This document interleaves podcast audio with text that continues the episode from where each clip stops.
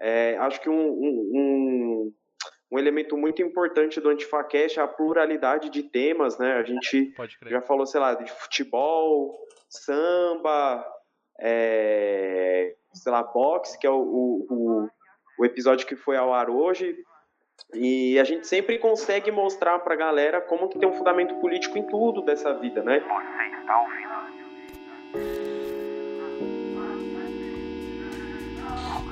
Agora é outro.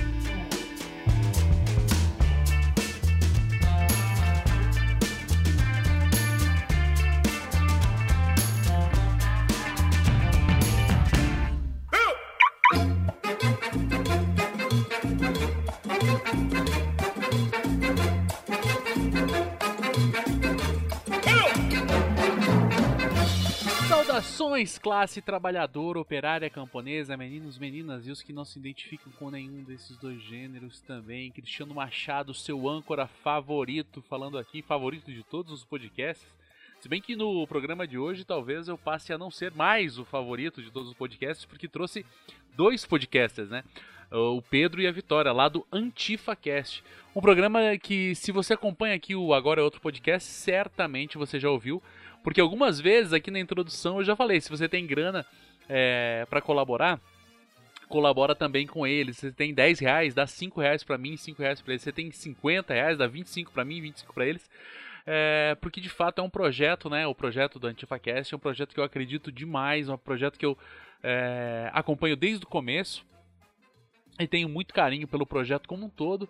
E, porra, gravar com os dois foi muito fera. Os dois são duas pessoas demais. Mas, já que estamos aqui na introdução e falando de dinheiro, óbvio, se você quer que esse programa continue, tanto esse programa quanto o AntifaCast, se você quer que esses programas continuem, colabore, pense, considere a possibilidade de colaborar com grana para esse projeto. Você entra lá no, no caso do Agora é Outro Podcast, você entra lá no apoia.se barra Agora é Outro Podcast, ou então no Catarse me barra agora é outro podcast. Tanto um quanto o outro, você vai ver. Você vai entrar lá, você tem um botãozinho lá para colaborar e você escolhe um valor. É... Eu não lembro se tem um inicial, não. Eu acho que você pode colaborar a partir de qualquer valor. você pode colaborar a partir de qualquer valor é, mensalmente. Você coloca lá no teu cartão de crédito e, e aí vai. Tá? Ou então, se você quiser colaborar é, com um valor é, com apenas um valor, não mensalmente, você pode é, depositar a grana pelo Pix, que é o agora é outro podcast, arroba gmail.com. Essa é a chave Pix é, da nossa conta aqui. Então, é, como eu já falei, né, uma coisa que eu falava desde lá do Teologia de Boteco, que é, é mais importante do que apenas um programa, um programa falando é, livremente, um programa tendo ideias, tendo a possibilidade de refletir ideias de maneira livre, sem estar coagido, sem estar é, limitado por patrocinadores, ou seja lá quem for, é, é, importante também estimular uma rede de programas, né? Porque mais importante do que centralizar é você ter um diálogo com os pares, né? Eu poder escutar é, o AntivaCast, eles poderem me escutar, a gente poder ter um debate, ter um, um, diálogo entre nós, poder nos corrigir mutuamente, poder nos apontar nossas eventuais falhas e tudo mais.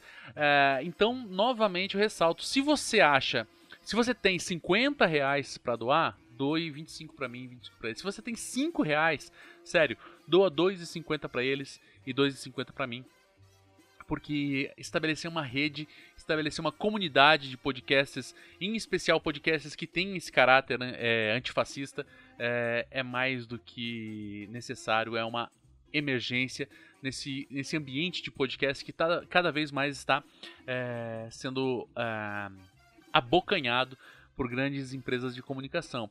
E grupos pequenos, né, tanto quanto eu aqui quanto eles lá, é, independentes, estão cada vez mais enfraquecidos.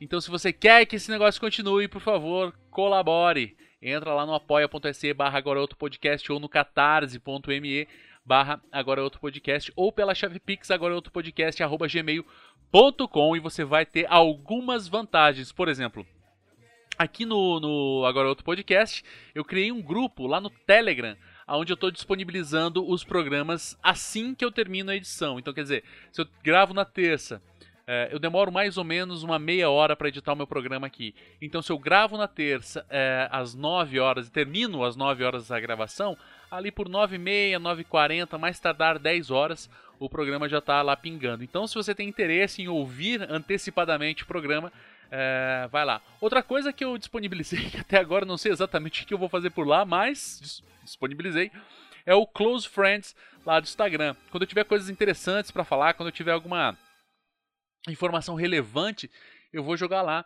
para as pessoas que estão colaborando com grana pelo Apoia-se ou pelo Catarse, beleza? Então é isso, é, o pessoal lá do AntifaCast. Ah, mais uma coisa importantíssima, bicho. É, mensalmente eu vou eu vou sortear é, um livro para os colaboradores também lá do Apoia ou do Catarse. Esse mês que passou eu já sorteei, sorteei no dia de ontem, né? Hoje eu estou gravando no dia 2 é, essa introdução. Grave, é, gravei a, o sorteio no dia 1 do mês de julho de 2023. Uh, ah, e foram dois livros, dois livros que eu ganhei do Rogério Faria, que é o livro Paulo Freire Presente e Marighella Livre. Uh, os dois livros já foram sorteados, já foram contactados os vencedores e dentro em breve eu vou enviar para eles. E é isso. Então quer dizer, tem grupo com podcast adiantado, tem sorteio de livro e tem o Close Friends para eu falar bobagens para você. Se você tem interesse em qualquer uma dessas é, experiências, entra aí no, no Apoia-se ou no Catarse. E mais do que isso, se você tem interesse que o podcast continue, que eu consiga fazer mais podcasts, que eu, que eu amplie, né? Porque eu tenho uma série imensa de limitações para gravar podcast. É, mas se você quer que essas limitações diminuam, se você quer que eu amplie, que eu possa fazer mais podcasts ainda, é, entra lá, considere colaborar. Às vezes você pensa, pô, vou, só tenho dois reais, cinco reais para colaborar. Cara, tenha certeza absoluta, pelos cálculos que eu já demonstrei nos outros podcasts aqui, se um quarto das pessoas que me seguem lá no Instagram estivesse doando esses cinco reais, certamente eu já poderia estar tá saindo do meu emprego e me dedicando exclusivamente à comunicação isso seria um puta sonho fazer podcast, fazer vídeos em tempo integral para vocês. Beleza, moçada? Então é isso, fica aí com o Pedro e com a Vitória falando sobre o AntifaCast.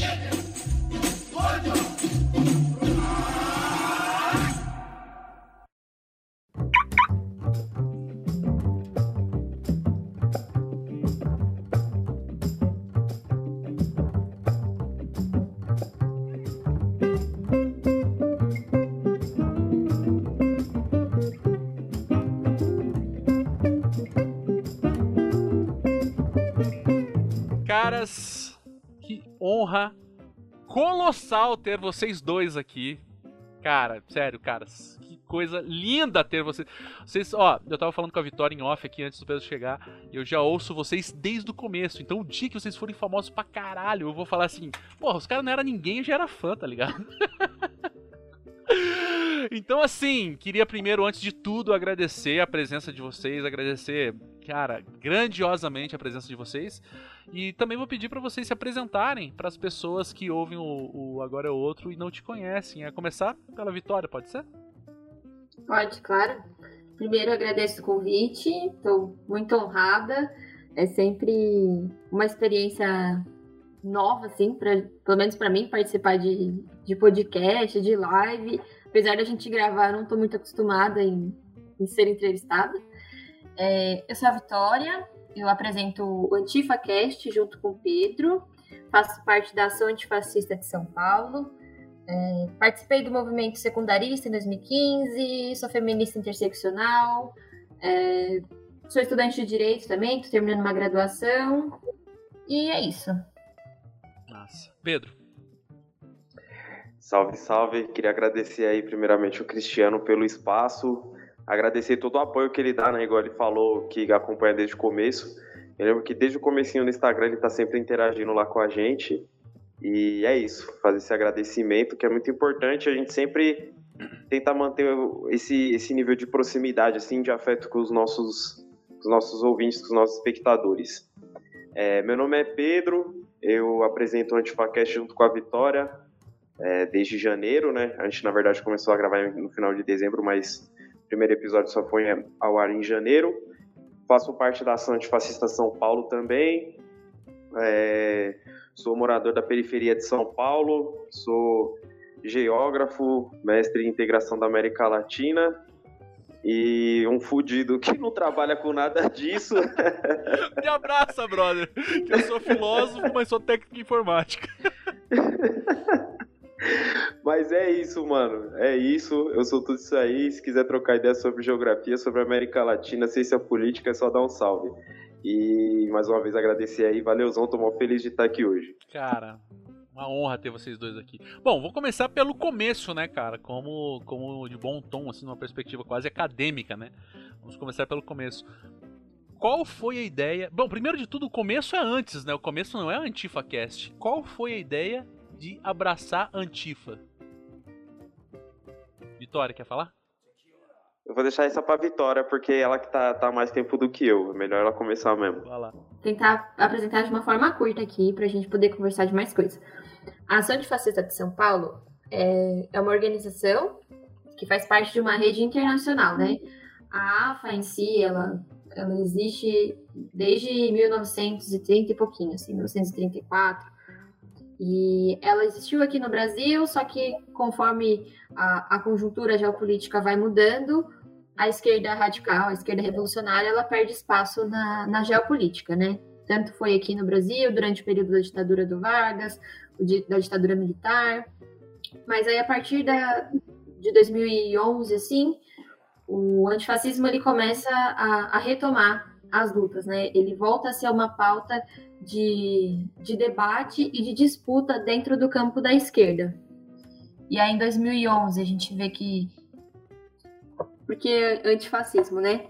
Houve uma identificação de que alguns, alguns políticos, como por exemplo o Bolsonaro, que o Bolsonaro não surgiu em 2018, né? Ele já era deputado há, há muitos anos. Ele já era um, um político eleito né, há, há muitos, muitos, muitos anos. Mas em 2011 ele começa a radicalizar o discurso dele e a gente vê que ele, esse discurso começa a ter espaço na mídia e a ter clamor popular por esse tipo de discurso. É, a gente observa que programas como Pânico na TV, CQC, Super Pop, programas que eram bem popularizados, eles começam a dar espaço para Bolsonaro, tratando aquilo como de uma forma caricata e como se fosse é, meio que um palhaço de circo, tipo assim, nossa, olha o que essa pessoa tá tendo coragem de falar. Eu sei que é estranho, mas todo mundo pensa assim, então vamos dar um espaço para ele. E, um? e, e aí a gente observa que essas manifestações na rua, essas manifestações dele nas mídias, começam a ter espaço nas ruas também.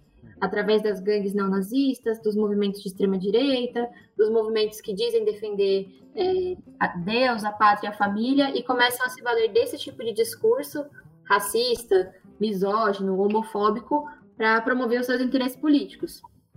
E aí ali já tinha uma série de, de militantes que ou eram do movimento punk, ou do movimento skinhead, ou do reggae, ou do hip hop, e, e que tinham essa aspiração política e começam a se organizar de uma forma é, estruturada, assim, uma forma mais formal, para combater o fascismo que estava surgindo ali nas ruas.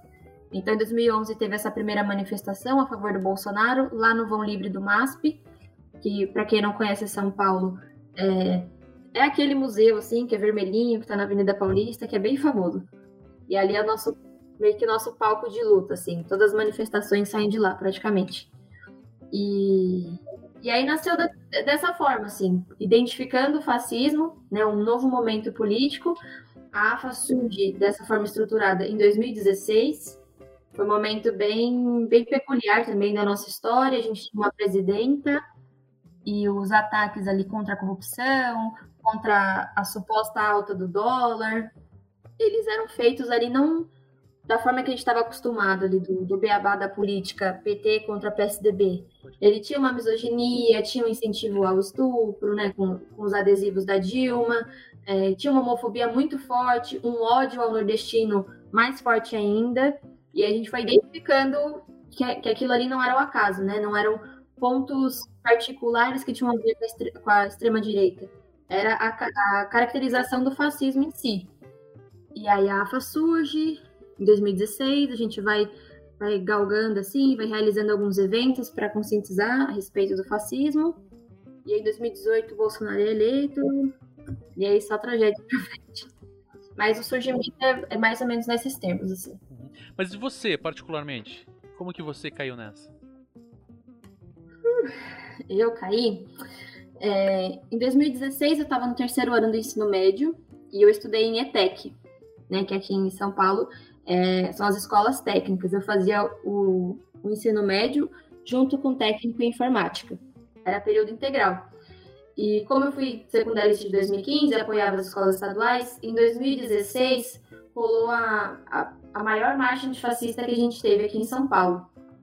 E na mesma época estava rolando uma, a luta das ETECs pela merenda, que a gente estudava em período integral e não tinha direito ao almoço. Tipo, ou você tinha condições de levar uma marmita, ou você ficava o dia inteiro com fome. E, e aí rolou a ocupação do, do centro que faz a, a organização das ETECs. E essa marcha antifascista, organizada pela AFA e outras organizações, acabou nesse centro, no Centro Paula Souza, né, que organiza as ETECs. E aí eu conheci o antifascismo assim, é, participei da marcha antifascista, foi uma marcha muito emblemática. É, o pessoal da organização chamou sobreviventes ao período da ditadura, e eles disseram como que era o, o como que era o clima social daquela época, como eles se sentiam, como era a repressão, não só, física, mas psicológica também, dos ideais. E foi uma coisa que me marcou bastante, assim. Eu fiquei impressionada com o nível de organização, o nível de impacto, em como poucas pessoas e poucas organizações estavam falando de fascismo, mesmo ali em 2016.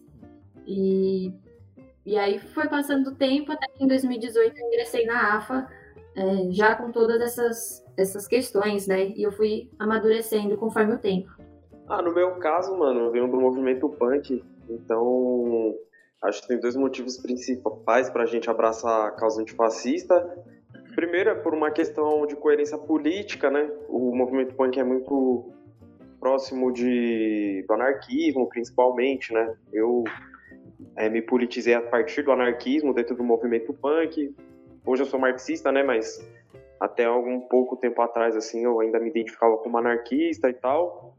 E segundo, por uma questão prática de sobrevivência, porque aqui em São Paulo, aí em Curitiba também, né, acho que é um, é um problema dos grandes centros urbanos, a gente sempre, desde os anos 80 pelo menos, tem essa presença de grupos neonazistas, neofascistas organizados, e, e é isso, a gente pauta uma visão de mundo completamente contrária.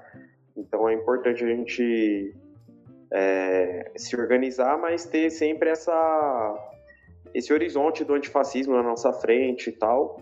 Daí foi basicamente isso, mano. É, politização a partir do punk e, e essa questão prática da sobrevivência mesmo nos rolês. E daí como que começou a ideia de, de fazer essa comunicação, né? Porque a parte do podcast ser uma tecnologia que não é tão nova assim, mas ela. Acho que até também por conta da, da pandemia que a, gente, que a gente passou alguns anos atrás, deu uma popularizada gigante, né? Muita gente que não sabia, tava conversando com a Vitória antes de entrar, né?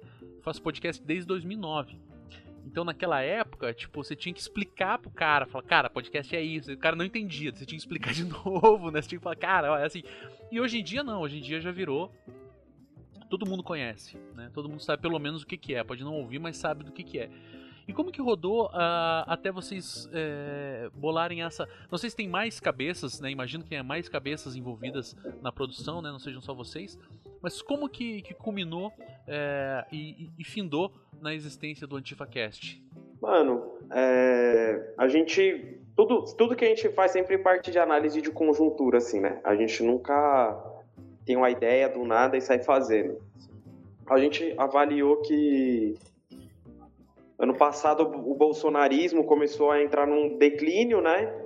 É, que culminou na derrota do Bolsonaro na, nas eleições e que não que ele tivesse derrotado, mas ele abriu um espaço, deu um respiro para a gente da esquerda sair um pouco da, da defensiva, né?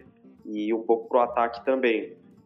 Então, a gente identificou que, primeiro, teve uma popularização da, da pauta antifascista nos últimos anos. A ação antifascista, historicamente, é, é a organização a nível mundial que, que pauta né, essa luta. Só que essa popularização que a gente viu, ela foi meio difusa, assim, né? Teve até aquela época que todo mundo tava lá, não sei o que, antifascista, professores antifascistas, tal, tal, tal. Vendo Fiat 147 antifascista. Essa linha. Tipo né? isso. Tipo isso. Só que a, a galera ficou, ficou, meio difuso. Dentro da própria esquerda é um termo meio difuso, fascismo, né? Meio que é um xingamento, assim, ah, seu fascista. Só que aí quando a gente não define, Insulto, né? tipo, tudo é fascismo, nada é fascismo no final, né? Sim, sim. A gente esvazia... todo mundo pode ser, no final das Isso que você falou é uma grande verdade, cara. É, acaba esvaziando o termo. E daí a gente sentiu a necessidade da gente pautar é, o antifascismo a partir de uma perspectiva anticapitalista porque para a gente é isso. O fascismo ele é um, ele faz parte, ele é um elemento estrutural do, do capitalismo a partir do, da era do imperialismo ali no começo do século XX e, e qualquer análise que, que deixe isso de lado é uma análise errônea que conduz a gente ao erro e a cair na, no, no canto de sereia assim dos liberais, né? Porque no final o liberal ele, ele sempre apoia o fascismo como uma alternativa, como uma, um escudo contra o avanço das ideias da esquerda radical, né, do socialismo. Botão de emergência, né? Oi, desculpa, eu não ouvi. Um botão de emergência do, do liberalismo é o fascismo, né? Sim, sim, é isso. Só que aí, quando os caras começaram a, vir, a ver que deu ruim, né, o governo Bolsonaro não rendeu o que eles esperavam, aí aconteceu até o, o, o fenômeno que a gente brinca, né, zoando, que é os fascistas antifascistas a galera meio que deu um cavalo de pau. E o, o fascismo para essa galera é basicamente uma questão moral, né? É, é bem e mal, o, o, o, malvadão, como, como o próprio Hitler é retratado muitas vezes como ah, um demônio, como se fosse algo excepcional, quando não. Na verdade, Hitler ele organizou tudo, mas tinha muita gente por trás, né? Muitas empresas que lucra, lucraram absurdamente e que seguem até hoje sem ser punidas por isso. Sim. E, enfim, Daí, dentro dessa avaliação de que tinha um espaço mínimo para a gente sair da defensiva e que era necessário a gente pautar o antifascismo anticapitalista, a gente começou a estudar formas de avançar nessa luta. E a gente percebeu que a internet era um campo muito importante, porque dentro de todos os limites que ela tem, ela é um, meio de mediação da realidade, né? Muito do, do, que a gente vê no mundo, muito do do que acontece no mundo material, a gente acaba sabendo através da internet. E aqui isso é muito perigoso porque a internet abre espaço para várias narrativas, né? Empodera muitos setores da sociedade. Então a gente achou importante marcar presença e, e colocar a nossa narrativa também. É, e daí a gente pensou no podcast porque era um ambiente majoritariamente dominado pela direita, principalmente esse tipo de podcast que a gente faz, que é o MesaCast, né? Pode crer. Tanto que a, a gente sempre ouve a galera falar, ah, acho o MesaCast uma merda, ou então o pessoal da esquerda radical dos canal mais conhecido falar ah, o MesaCast tem que acabar. Mas a questão é que não é o MesaCast, o modelo em si. Sim. É que ele ficou ele ficou dominado pela direita, tanto que o primeiro tido como ah, o primeiro MesaCast assim, que é o do Joe Rogan, né, que é um cara de direita que veiculou várias fake news ao longo da pandemia, né? E daí a direita mundial, inclusive aqui no Brasil, adotou esse padrão, né? Tanto que meio que virou uma prática dentro da direita, desse ambiente de coach pilantra, desse pessoal Red Pill, de gravar vídeo como se tivesse em podcast, mas, tipo, não tá em casa, tá ligado? Fake cast. Porque é, é isso. Tipo, eles se apropriaram da estética, mas a, a, tem até uma coisa que a gente fala muito na, na ação antifascista que não, em política não existe espaço vazio, né? Não existe vácuo. Sempre alguém vai ocupar. E onde a esquerda não está, a direita vai e ocupa. Sim. Eu acho que faz muito parte dessa. A, a criação do Antifacast faz muito parte dessa nossa avaliação. E, e, é isso, é esse caminho, a gente tentar ocupar cada vez mais espaços e os que eles já estão ocupados pela direita, a gente vai entrar, tentar se infiltrar para tomar até onde a gente conseguir. Ah, brevemente, assim, além dessa, dessa análise de conjuntura que o Pedro fez, a, a AFA sempre teve um, um caráter de ser uma organização de rua. Então, se estava tendo um ato a favor do Trump, a gente ia, se organizava com os militantes e fazia um contra-ato, que era o que, basicamente, não deixar que aquela, aquela pauta, aquela visão da direita fosse publicitada, assim, fosse defendida em praça pública. Então, a gente estava ali para fazer o contraponto. Se a população estava passando, a gente falava, ó, estão defendendo o Trump, mas não é bem isso. É atos a favor do Bolsonaro, a gente fazia contrato também. Anualmente a gente organiza a marcha antifascista, é, que é, não, é, não se restringe só a São Paulo, né? Ela é feita no Brasil inteiro, nos estados que têm ação antifascista, mas quando o Bolsonaro é eleito, é, a gente sente uma diferença bem, bem, bem gritante assim na nossa forma de, de fazer política, porque o Bolsonaro é eleito e o João Dória também. Então a gente tem dois governos de, de direita, né? Um mais moderado no discurso, mas igualmente na prática, o que acaba impossibilitando a gente fazer a luta da forma como a gente queria, né? A gente entrou nesse período mais recessivo, como o Contra mesmo falou. A gente tem que lembrar que o período ali da eleição do, do Bolsonaro, em 2018, ele foi cercado por violência, por assassinato, por pai matando filho, por repressão política e por, pela mentira. Né? Então a, a gente estava em um ambiente muito hostil para fazer política. E em 2020 chega a pandemia e a gente ficou é, restrito aos meios virtuais. E como a gente não podia se expressar nas ruas, a gente meio que ficou inerte, assim, não tinha como fazer política da forma como a gente queria. E aí, em 2022, no finalzinho, a gente tem essa ideia de fazer um podcast, porque partindo da conjuntura da materialidade, a gente vê como é difícil retomar as ruas do jeito que era antes da eleição do Bolsonaro. Então, já que um novo cenário surgiu, a esquerda revolucionária tem que estar presente nesse cenário, que é a internet. E a gente escolheu a forma de fazer isso e bem feito, sabe?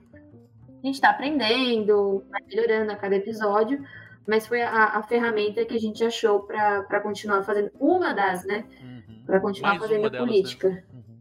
Pode crer.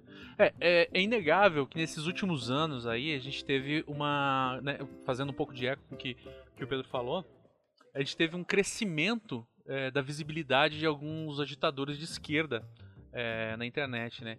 E isso, assim, para mim sempre foi visto com ótimos olhos, né? A parte eu ainda é, eu não ser marxista, é, eu vejo vários comunistas falando, vários marxistas, vários de outras é, de outras perspectivas também.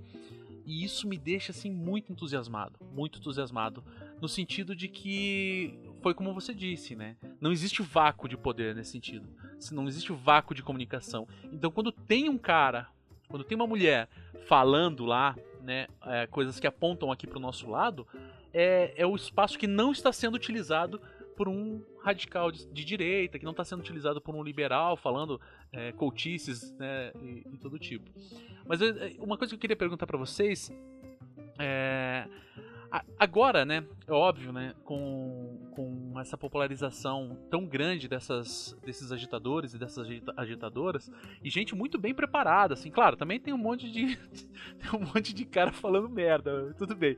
Mas, mas tem muita gente muito bem preparada, e essas pessoas muito bem preparadas é, elas estão começando a tomar os seus primeiros contragolpes agora, né? Teve o caso aí do, do Ian Neves, que não sei se vocês têm algum contato com ele, mas ele se, se afastou por conta de uma questão, de uma perspectiva de, de alguns problemas que ele teve lá, é, e isso já foi motivo para uma para um rebote lá por parte de ninguém mais, ninguém menos que eles, o MBL falecido MBL, lembram deles? É, e, e, daí assim, eu acho que essa é uma coisa que é, que já era esperado, né? Você achar que você vai ser um militante de esquerda e de esquerda radical e não vai tomar porrada, me desculpe, né? Mas você não leu o manual, né? Quando você, quando você fez o, a matrícula na sua esquerda radical, quando eles fizeram aquele folheto, você não leu. Então, assim, para vocês, quais são agora esses novos desafios, né? Nesse sentido de contragolpe que a direita vai nos dar? Eu quero falar duas coisas, assim. Eu vou dividir. É Primeiro eu quero falar do, do MBL, que é um inimigo antigo nosso. E a gente tem que. Pensando nisso que o Pedro falou, né, de que não existe espaço vazio na política, a gente tem que tomar muito cuidado para quem que a gente dá palco. Né? Uma da, da, um dos preceitos assim, do antifascismo é que você não pode dar plataforma para um fascista falar. Porque quando o fascismo ele tem a oportunidade de, de tornar pública tornar públicas as suas convicções, isso às vezes pode acabar convencendo alguma, algum dos seus ouvintes, né? Porque o fascismo ele se utiliza da frustração, do desemprego, da pobreza, é, do preconceito, às vezes, que cada um ali já tem por conta da sua criação. Então, quando você dá margem para os fascistas falarem, alguém vai estar tá ouvindo. E quem que está ouvindo? Entendeu? Então, a partir disso, o MBL está tentando ressurgir aí. Eles têm cacife para isso. E o que a gente quer da esquerda não pode fazer é permitir, principalmente através dos nossos canais de comunicação.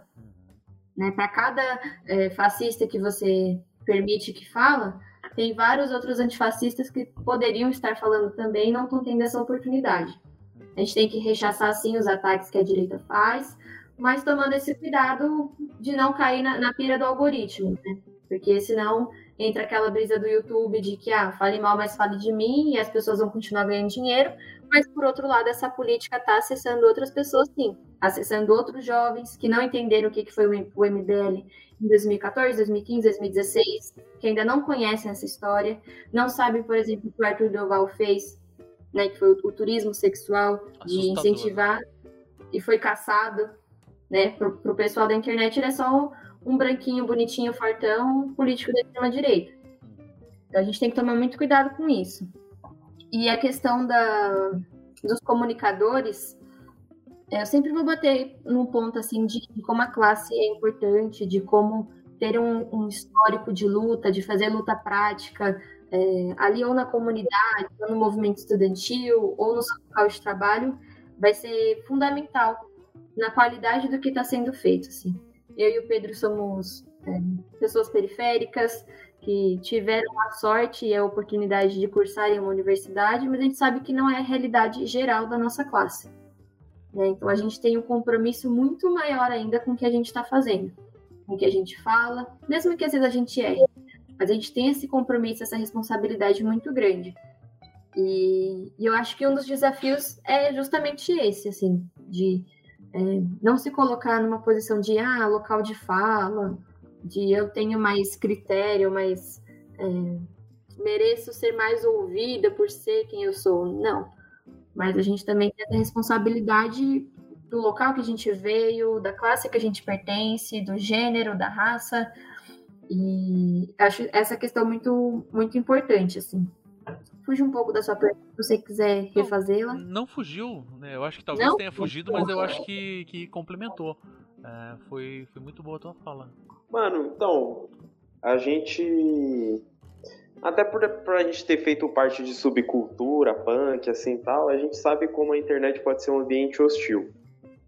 E nesse sentido a gente se preocupa, obviamente, até porque a gente não tem uma grande estrutura assim para conseguir se preparar tão bem quanto deveria, assim. Acho que a gente, a gente até fez essa, já teve essa conversa, fez essa avaliação, porque, mano, é isso. A gente é da classe trabalhadora, a gente não é influenciador de esquerda, pelo menos não ainda, tá ligado? Sim. Então, mano, o, tipo, é papo de acordar às 5 da manhã e dormir meia-noite. De segunda a sexta. Dá um abraço, cara, sério. Me abraça e me, é. me chama de meu amor, cara, sério. Não, o bagulho é louco. E, e, a gente faz, mano, meio que naquela. A gente entende isso, né? A gente, igual eu falei, a gente entende nossos limites e entende que a internet é um espaço hostil, mas é meio que aquela brisa do filme lá, né, mano? Os caras é grande, mas nós é ruim. tipo, a gente vai para cima, igual a Vitória falou, a gente pode errar de vez em quando, igual a gente está sempre em cima um do outro aí a gente ouve às vezes alguma participação que a gente fez e fala, ó, oh, talvez isso que a gente falou não tenha sido tão legal, a gente tem que melhorar da próxima vez, mas é isso. A gente vai caminhando dentro da nossa possibilidade. E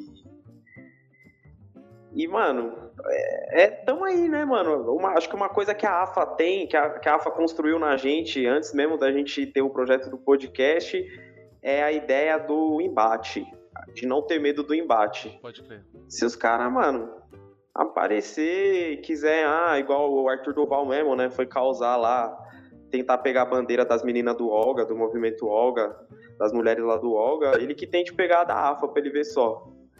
Porque, mano, é isso, a gente, a gente faz o podcast, a gente tá na internet, mas não porque é um espaço seguro, é porque é um espaço importante. Sim. Mas a gente tem da mesma forma que a gente tem essa ideia do, do embate, do confronto né, da autodefesa no mundo real, a gente tem no virtual também. Uhum. E acho que isso é até um, um, um, diferencial nosso, não querendo falar que a gente é mais ou menos militante que ninguém, mas essa fita que a gente não. A gente se preocupa, obviamente, mas por limitações materiais, materiais e também por pela natureza do nosso trabalho, a gente está na internet, mas ele não é o nosso foco. Tanto que esses dias a gente tava fazendo obra, mano, virando três noites seguidas, é, reformando o nosso espaço lá, rebocando parede, pintando parede, esfregando o chão com bombril. E é isso, mano. A gente tá pro que der e vier aí. Tem uma questão também que é, é fundamental, assim, para entender a nossa visão, é de que dentro da AFA a gente lida muito bem, né? Assim, muito bem. A gente se abre para lidar com as contradições, com os embates que podem vir tanto da direita quanto no próprio campo da esquerda. E pô, a gente tem uma, uma visão referente a ataque, por exemplo, de que a gente não está só a Vitória aqui representando a Vitória, não é o Pedro representando o Pedro. A gente está representando uma organização, a gente está com uma tarefa, né? Não é uma posição de, de privilégio, de poder, ou de pô, ah, eu posso aparecer, meu rosto vai famoso. Não, a gente está cumprindo uma tarefa de, de ser a, a voz e o rosto de uma organização muito séria, é, que tem inúmeros militantes aí que fazem parte e que me trampam lascado. Né? Então, a respeito dessas questões dos ataques, eu acho que a gente não. A gente acaba meio que se blindando, porque, pô, internet ninguém se conhece verdadeiramente, tá ligado? Se você me ofender, por exemplo, quando a gente solta um vídeo e aí a pessoa fala, ah, é, a Vitória falou, falou, falou, não entendi nada. Eu não vou levar isso como uma crítica pessoal, tipo, pô, eu sou burra. Não, eu preciso melhorar minha habilidade de comunicação. Sim. Agora, se a direita vem e faz uma crítica, eu não tenho que agradar a direita, tá ligado? Se meu papel não ali... tem que agradar são eles. É, o meu papel ali é de combater as ideias que eles difundem. É. Né? O nosso papel enquanto militante, enquanto podcast, enquanto AFA, e eu acho que falta até um pouco disso, assim, na esquerda é, geral, né? Na esquerda que, que a gente faz parte também, que é de vestir, mano, vestir uma capa, se colocar ali como uma ferramenta de um trabalho que está sendo feito. Deixar um pouco, que é difícil, óbvio, mas deixar um pouco a questão subjetiva de lado e colocar, velho, eu tô aqui defendendo a minha raça, tô defendendo a minha classe, eu tô defendendo a minha visão política de mundo, que não é só minha, ela é partilhada com milhares de pessoas. E eu sou ferramenta, tá ligado? Você não, não vai ofender uma ferramenta. Então, tipo, é, lógico, tem uma questão de solidariedade pelo que certas pessoas estão passando, mas a gente meio que arrumou um jeito de se blindar disso, assim. Acho que talvez porque a gente já teve confrontos tete a tete, e meio que a internet acaba perdendo um pouco a importância. Assim, a intensidade, né? Não, mas... é. A gente até se diverte às vezes lendo os comentários lá, mano. Puta, tem... tem uns que os caras vêm ofender, mas até eu acho engraçado, tá ligado? mas quer ver? Uma das, eu citei agora há pouco, né, o Ian Neves, é, e, e, isso faz muito sentido nesse contexto que você tá falando, né? Porque a parte você, numa, num confronto real, assim, tipo, né, entrar na porrada com alguém ou bater boca, né, com alguém em algum lugar, é, você tem algumas questões, mas na internet, é, facilmente isso pode abalar a tua saúde mental, né? E isso é uma coisa assim que eu tenho, eu tenho prestado atenção em alguns detalhes. Prestado, eu não sou psicólogo nem psiquiatra, obviamente, né? Sou um filósofo, mas mas eu tenho visto isso, né? Que é uma é uma outra forma de violência a que você é exposto, né? Nesse nesse nesse ambiente.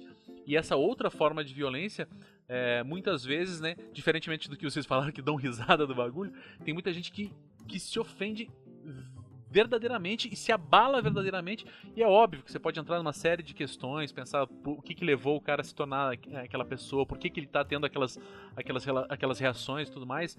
É, coisas que só dão para ser tratadas pessoalmente, né, lá com psicólogo, com psiquiatra, seja como for. Mas é visível que tem muita gente que se abala demais né? E eu acho que é também um espaço muito, muito frutífero para a gente à esquerda é, amparar essas pessoas que estão às vezes, às vezes o cara nem é um comunicador de esquerda, às vezes é só um cara que tá ali, né? E isso pode gerar gerar questões, porque expor o nosso debate, eu acho que é, é vital para o avanço da esquerda. né? Expor, fazendo um debate público. E o que vocês fazem não é nada mais do que isso.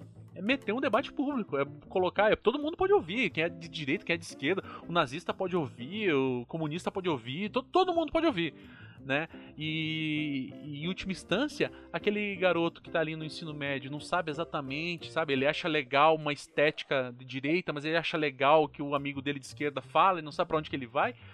É, em sendo exposto ao, a esse debate, eu acho que fica muito mais é, óbvio, ou muito mais claro, claro que tem muitas é, subjetividades que podem ser levantadas, mas fica muito mais óbvio, muito mais claro para que lado que ele pode, que ele vai inclinar, né? É, e, e, esse trabalho que vocês fazem, eu acho assim de vital importância, sobretudo por vocês dois serem as pessoas que são e também pelos convidados foda que vocês levam lá com os caras que eu falo, caralho, brother, porra, me passa o contato desse cara, brother, porque eu queria ser amigo dele, cara. Muita gente foda. É... Enfim, é... é, isso, desculpa, falei mais do que eu devia, mas... mas, é... mas é isso. E assim, agora voltando, né, ao AntifaCast, né, esse esse produto, né, de massas da Antifa que tenha, a, a, que tenha acessado tantas pessoas. Vocês têm visto algum avanço no sentido, é, porque assim é muito fácil, né, como, como a Vitória falou, tipo na, na internet a gente não sabe quem é amigo, né? Pô, posso ser meu teu brother, Pedro, sabe? Me abraça aqui, cara. Mas tipo assim, amigo mesmo, né, a gente sabe que é aquele cara que vai na tua casa, que quando você tá fudido vai lá te dar um abraço, te paga uma cerveja, te empresta cenzão pra você pagar a tua conta de luz ali, né? É, a, a, parte, né, esse, esse, esse ambiente etéreo que é a internet, né? Na prática mesmo, vocês têm visto algum avanço de, é, nesse sentido? Mano, eu acho que a gente tem avançado é, bastante, até porque a gente agora tá um pouco maior, né? Acho que coisa de, sei lá, 15 dias atrás estava até mais suave isso. Da gente ter uma proximidade com o nosso público, assim, a gente faz questão igual a gente sempre, sempre lembra, mano, das pessoas, das páginas que apoiaram a gente no começo, né? Igual você, tem a outra página Preto de Fato, tem a tia de um camarada nosso da AFA, tá ligado? Que também, tipo, desde o início, sempre, acom é, sempre acompanha. E, e aqui até no meu bairro, mano, o pessoal do meu bairro, do meu trampo, que eu mostrei o podcast, às vezes são pessoas que não têm nenhum posicionamento político definido, ou que são abertamente de, tipo, não de direita, né, mas acabam é, fazendo coro com a direita muitas vezes, da galera chegar e falar, não, eu vi tal episódio, eu vi tal conversa, e eu nunca tinha pensado nisso, nunca tinha visto por esse lado. É, acho que um, um, um, um, elemento muito importante do Antifacast é a pluralidade de temas, né? A gente já falou, sei lá, de futebol, samba, é, sei lá, Box, que é o, o, o, episódio que foi ao ar hoje. E a gente sempre consegue mostrar pra galera como que tem um fundamento político em tudo dessa vida, né? Então eu acho que, que a gente consegue avançar. Os retornos que a gente tem são muito positivos nesse sentido, até porque também é um, é um trabalho muito pioneiro. A gente falou muito do Brasil, mas eu acho legal ressaltar que a ação antifascista, é, tradicionalmente, não tem a prática de ter figuras públicas, né? Uhum. Bem que por motivos óbvios. Tem países que é completamente inviável, por exemplo, temos camaradas lá da Colômbia, que a conjuntura política deles é muito mais brutal do que a nossa. Seria um trabalho, tipo, sem, sem condições nenhuma de ser feito lá. E então acho que causa um impacto. Acho que esse impacto, inclusive, é importante pra caramba e a partir disso a gente, a nossa avaliação é sempre muito positiva e, e a gente acredita que está avançando de, de boa, assim. Tanto que a gente teve um crescimento ferrado aí na, na última semana, papo de 20 mil seguidores em uma semana, assim, ó. É, é coisa pra caramba. E daí é isso, o trabalho segue. E isso foi, óbvio, também teve trabalho de outras pessoas, conteúdo de outras pessoas, mas teve um vídeo que viralizou, né, sobre veganismo, e muita gente que veio comentar assim, ah, nunca tinha visto por essa perspectiva, né, tipo, que a gente trouxe uma, uma, uma crítica ao veganismo, é, relacionando ele com a luta anticapitalista, e, mano, pasmem, muita gente que é vegana nunca tinha ouvido falar desse debate. Então, eu acho que o, o, o, que, o que atesta assim, o sucesso do nosso projeto é isso, é a gente conseguir relacionar tudo, todos os âmbitos da vida social com, com a política e com a nossa luta. e com uma perspectiva anticapitalista, né? Que é o principal diferencial aí, que eu acho que até choca um pouco as pessoas, assim, quando a gente vai abordar temas como veganismo ou como literatura, feminismo, e a gente coloca uma perspectiva anticapitalista, colocando o capital às vezes como causa daquele problema ou como intensificador, por exemplo, no caso do machismo, é, é, é um novo horizonte, né? São novas perspectivas que as pessoas têm acesso, que muitas delas a gente vai adquirindo com formação política. É o que o Pedro falou, né? A gente não tem condições estruturais, por enquanto, de, de proporcionar um trampo da forma que a gente queria. Assim, sendo sincera, eu queria pô, para cada episódio que a gente vai gravar, eu queria ler um livro sobre aquele tema, Nossa, participar de uma palestra e fazer comentários que sejam mais técnicos, mais. Pô, mais. Substanciais. Mais substanciais. Mas as condições da classe trabalhadora não são essas, e a gente vai é, comentando ali uma coisa que a gente viveu, uma coisa que a gente conheceu, que a gente escutou, que a gente assistiu.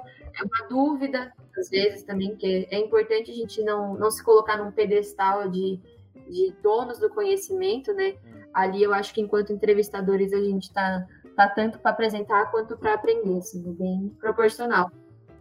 E o impacto do podcast está sendo esse, assim, para além do, da importância que os telespectadores, tipo, refletem pra gente, elogiam e falam que tá da hora, e recomendam convidados, recomendam formatos às vezes, ou querem ir para gravar junto com a gente. É, para além de tudo isso, também tem um aprendizado nosso, que, assim, falando por mim, é, é constante e muito grande. Assim, tipo, a gente sempre faz um, um esqueminha né, do que a gente quer conversar e fala pro convidado também, para não dar aquela, aquela desviada. Sim.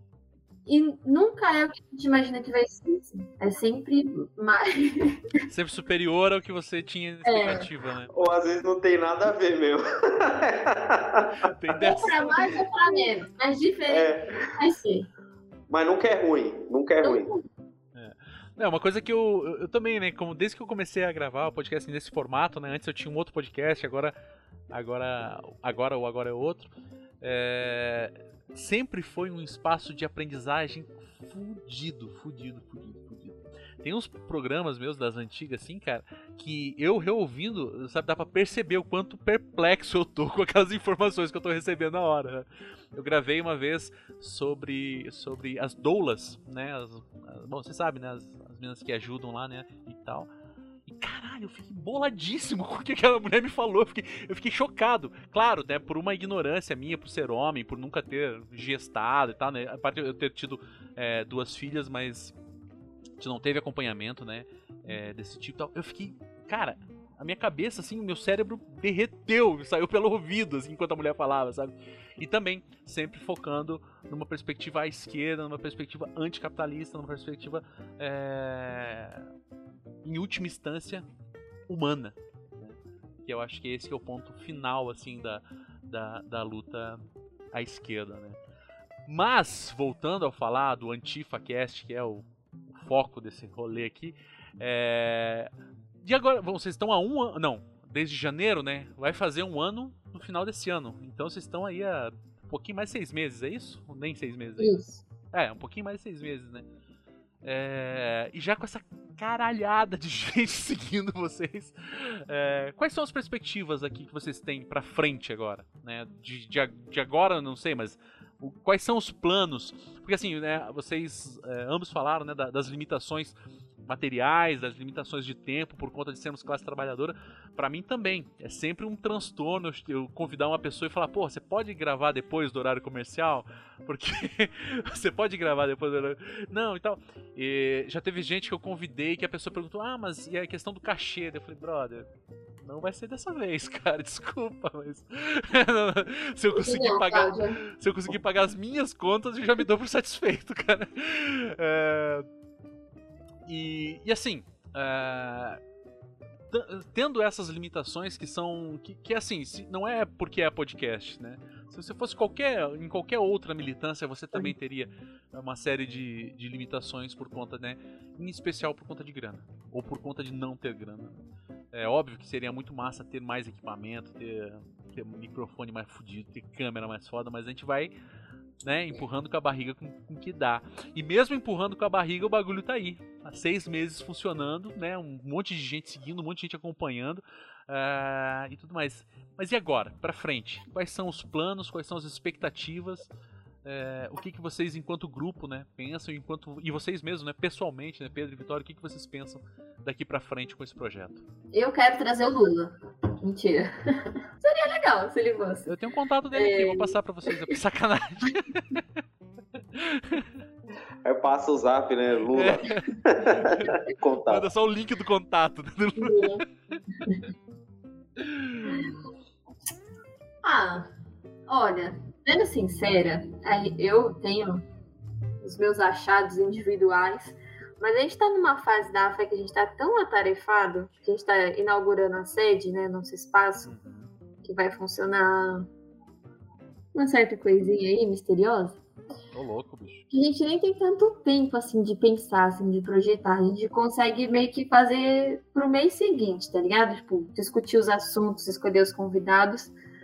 Mas o que eu espero, assim, para a próxima temporada, para o semestre que vem, né, e para os seguintes, é que a gente consiga aprofundar os debates que a gente faz lá, porque você acompanha. Tem, pô, a gente tem 22 episódios, acho que pelo menos uns 15 a gente fala, ah, espero que vocês venham de novo, porque uma hora e 15 minutos foi pouquíssimo tempo para conversar sobre determinado assunto. Então, acho que o podcast, né, ele, ele nasce com o intuito de ser formativo. Né? Ele, não é, ele não é uma palestra, mas ele também não é uma conversa informal. Ele é um pouco dos dois. É um espaço ali pra, de aprendizagem, tanto para quem está escutando quanto para quem está falando.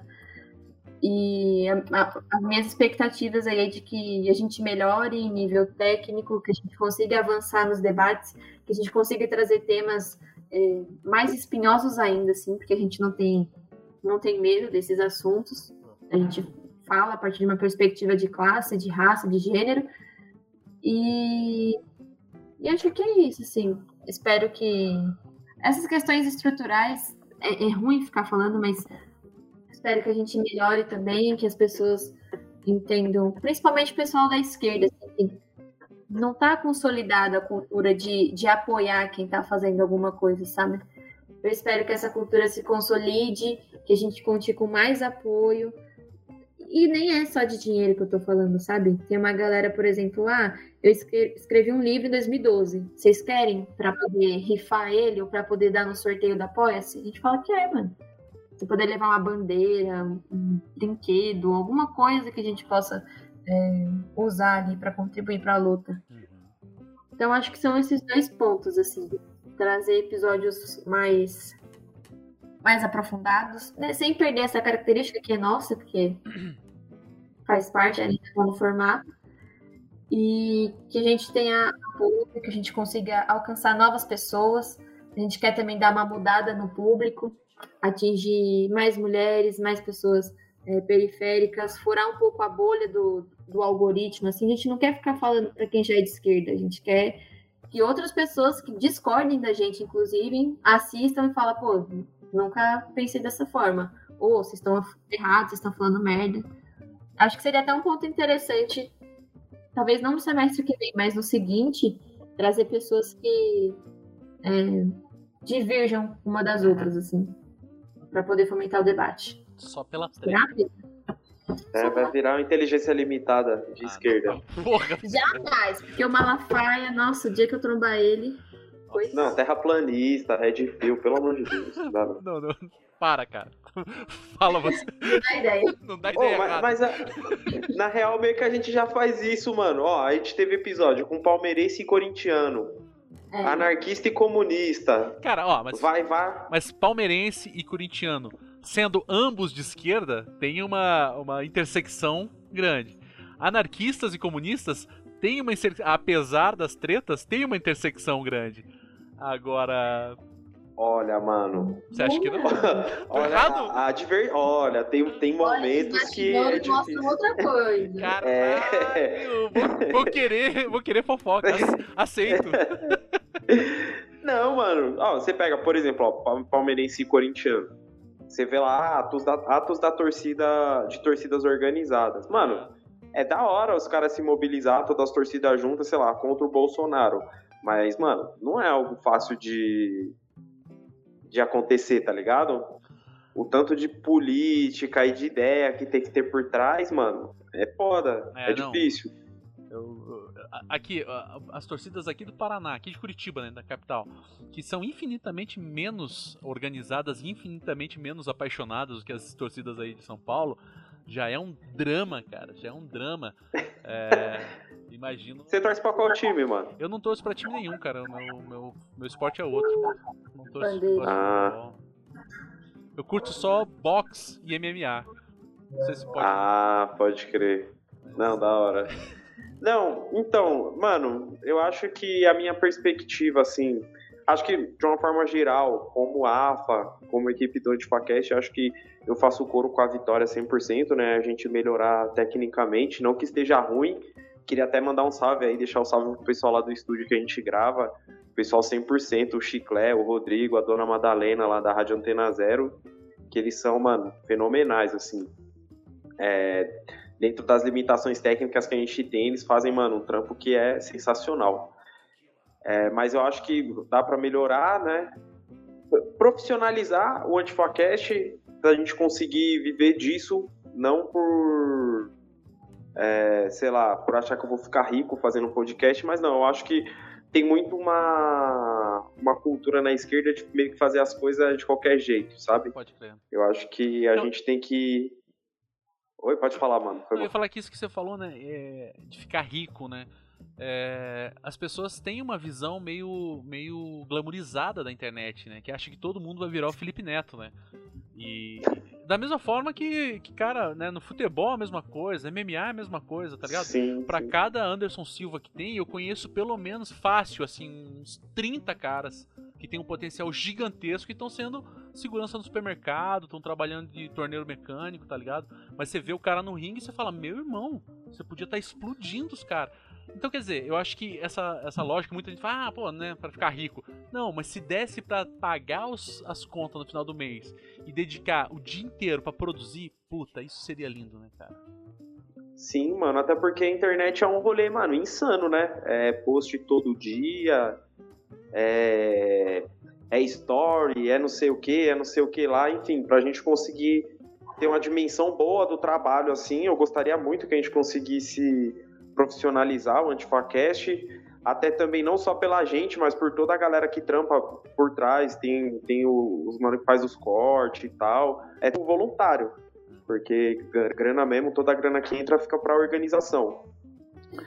E particularmente, já falando como o Pedro, eu quando a gente começou, a gente meio que tinha meio que uma ansiedade para chamar o pessoal meio famoso, tá ligado? Para atrair atrair audiência. Só que com o tempo eu vi que a gente foi percebendo no nosso trabalho que isso não é tão necessário assim, né? até deixando um relato aqui, a gente gravou um episódio com o pessoal aqui da CPTM e, porra, mano, depois você recebeu um áudio do cara falando, não, os maquinistas estão baixando o episódio e, e colocando para rolar na, na, televisãozinha da cabine, tá ligado? Do, do trem. Você fala, mano, é isso, meu trabalho é esse, mano. Eu acho que um caminho que a gente tem que seguir é atingir a classe trabalhadora. Agora a gente gravou um episódio sobre o trabalho na área de tecnologia da informação, que eu acho que é bem importante tentar politizar e disputar, né, a, uhum a, um a é consciência é, um desses trabalhadores bem, também. Um ambiente que a direita abraça muito, né, e... Né, sim, mano, sim. E eu acho que, que acredito que o caminho é esse, mano. A gente tentar focar um pouco também nas diferentes categorias de trabalho e mostrar, mano, porque eu acho que causa um reconhecimento maior, né? Quando a galera vê e fala, não, olha só, eles estão falando de algo que diz respeito ao meu dia a dia. E é isso, o trabalho ocupa a nossa vida, tipo, de um, de um jeito que, mano, de sete dias da semana você passa, sei lá, 40, 50, 60, 70, dependendo da categoria, até 80% do tempo trabalhando, tá ligado? É, eu acho que isso vai trazer um retorno bom pra gente. De repente, acho que aproximar mais da classe trabalhadora seja o caminho e essa é a minha expectativa também daqui para frente. Cara, isso que você falou aí, esse último relato aí do, dos maquinistas, cara, isso é um bagulho assim que me emociona demais, demais, demais. Vou dar um testemunho assim, sei que eu não sou entrevistado, mas acho que, que cabe. Eu organizei com um professor, quando eu estava na graduação, a gente organizou um, um clube de cinema. Né, o professor marxista até a medula, assim, sabe? Aí se você cortasse a cabeça dele, tocava Internacional Comunista, de tão marxista que ele era. É, e, e, daí era no sábado, à tarde, lá na Federal, né, aqui na, na, na UFPR. E daí ele só passando filmes, né, de esquerda e tal, não sei o que, pra, pra ter debate. Depois, e só aparecia a galera ligada a determinados partidos, né, aqui, a esquerda aqui em Curitiba, assim, cabe numa van, sabe? O bagulho é, é triste. E daí a gente ia tomar um café depois, a gente ia tomar uma cerveja, eu e o professor lá, e ele sempre fala assim, cara, como que a gente vai imobilizar essas pessoas? Como que a gente vai fazer com que o trabalhador venha para cá? E assim, o professor, esse, esse meu professor que já está aposentado hoje, é um cara muito apaixonado, muito apaixonado, que viveu a vida dele inteira, já foi candidato a, a, a governador pelo PCB aqui no Paraná, é, foi um dos fundadores do PT aqui também. E Cara, e era, era dolorido ver um cara que, ali pelos seus setenta e tantos anos, sabe, já arrumando assim para para sua velhice, para aposentadoria, ainda assim se questionando: como que a gente vai chamar? Como que a gente vai fazer um trabalhador que passou a semana inteira é, matando martelo na fábrica, vir aqui sentar numa cadeira de madeira, assistir um filme velho com áudio mais ou menos, para depois pegar um debate, tem um monte de gente pagando de intelectual, falando coisas que eles não entendem. Como que a gente vai fazer? E eu falava para ele, né, dessa perspectiva do, da, do podcast e tal. E assim, por uma limitação até, né, da idade dele, sei lá, ele não entendia direito o que, que era aquilo, né?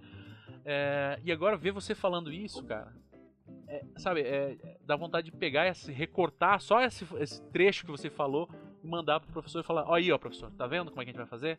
É desse jeito. Porque é isso, cara, sabe? O maquinista escutar enquanto trabalha, a dona de casa enquanto tá cuidando das crianças, sei lá, cara, a galera. Enfim, né? É um bagulho assim que, cara, assim, realmente me emociona demais. E ver gente igual vocês dois, assim, cara, fazendo esse projeto, né? Tô, claro, tem mais gente por trás, né? Mas ver as duas caras, né? Ver os, né, os dois símbolos, né? Os Mickey Mouse da, do bagulho, assim é muito foda, cara. Me emociona demais. Porque uma coisa que eu penso sempre é isso, né? No, o nosso projeto, o meu projeto individual e o nosso projeto enquanto classe é, é um projeto que aponta para as próximas gerações, né? E eu tava no começo falando com a Vitória que ela tem a idade da minha filha, brother. Então, assim, sabe, o que eu, a gente começou daqui a pouco vai a próxima geração e os filhos e os filhos e vai chegar uma hora que vai dar certo, Vai chegar uma hora que vai dar boa. Uhum. Talvez não agora, talvez não comigo, talvez não com vocês, mas vai chegar uma hora que vai dar certo. E eu sou o cara mais pessimista da face da Terra, cara. Mas eu não consigo deixar de acreditar que vai dar certo. É isso.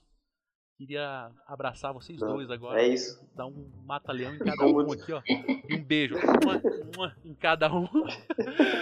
e quero pedir para vocês. Bom, você quer falar alguma coisa? Desculpa, tava te interrompendo. Não, você vai falar como diz o camarada Gramsci, né? É agir com o otimismo da vontade e o pessimismo da razão, sempre. É isso, é isso. Podia terminar o programa aí, inclusive. Só que não. Só que não, porque eu vou pedir para vocês deixarem as suas, as suas considerações finais. É, quer começar, Pedro? Mano, é o seguinte, acompanho o Antifacast, acompanho agora é outro podcast e vou falar a mesma coisa que o Cristiano falou logo quando a gente estava começando. Se você quer apoiar nós, dá metade para ele, mano. É metade no nosso apoia-se e metade no apoia-se dele. Então você vê como eu lembro, mano. A gente lembra de tudo. Não tipo, posso, não posso falar mal de vocês que os caras lembram. não, mano, é isso. É, vida longa aí aos projetos da classe trabalhadora. Tipo, e é isso, mano. A classe trabalhadora tem que se apoiar. É, ajudem, ajudem esses pequenos projetos. Se tem um que você gosta mais que o Antifacast e o que, e o que agora é outro podcast, apoia ele, mano. Apoia ele que a gente vai estar contemplado também de alguma forma. Queria agradecer demais também o, o espaço, mais uma vez. Casa da hora de demais estar tá aqui. casa de vocês dois. Quando vierem pra Curitiba já tem onde dormir, tá ligado? Oh, oh demorou. Da so, hora, da hora. Não, nós vamos sim, mano. Sofazinho é... ali da sala é nós, cara. Não, bora marcar, mano. É pertinho, dá pra gente ir sim, se conhecer. Até porque uma tecla que a gente sempre bate é que política tem que ter afeto, tá ligado? Pode. Não dá pra ficar só, só falando lendo, cada um da sua casa, não. A gente tem que se conhecer também, tem que fazer rolê, tem que dar risada, porque senão a nossa luta também não tem sentido. E é isso, valeu, acompanhei o nosso trampo e o trampo do Cristiano. Quero, lógico. Só uma Logo a Vitória não vai querer falar? ah, duas coisinhas, né? Agradeço demais o espaço, Cristiano, foi um prazer te conhecer. Espero que a gente possa se encontrar presencialmente, quem sabe até aprontar alguma coisa em Curitiba. É, eu tava falando com você, né? Eu fui, fiquei pouquíssimo tempo, fiquei só dois dias, porque a gente foi no encontro nacional da AFA, que rolou aí em 2019. 2019, eu acho. Foi o último que rolou, né? Porque depois teve a pandemia, Bolsonaro, etc. E eu quero agradecer o espaço. Espero que a gente volte mais vezes. Espero que quando você estiver em São Paulo que possa participar do AntifaCast também, é, falar um pouquinho aí da sua perspectiva de, de, de luta, de política, enquanto morador resistente aí do Sul, que é uma região um pouquinho complicada, né? Nossa, gostei, e... da, gostei do um pouquinho complicado. É, a gentileza, né? Para adoçar um pouquinho esse final de quinta, porque se a gente for falar de verdade, é difícil. É, agradeço também ao pessoal da, da Ação Antifascista de São Paulo. Como eu disse no começo, eu faço parte da AFA tenho cinco anos, mas ela existe de fato aí nos seus preâmbulos há 11 anos. Então tem uma galera boa que já passou aqui pela nossa organização. É sempre um ambiente de, de muita aprendizagem, de, de acolhimento, de conflito também, porque se entender enquanto ser histórico e ser político não é uma coisa fácil de se fazer. Fazer autocrítica, ser criticado também não é muito fácil.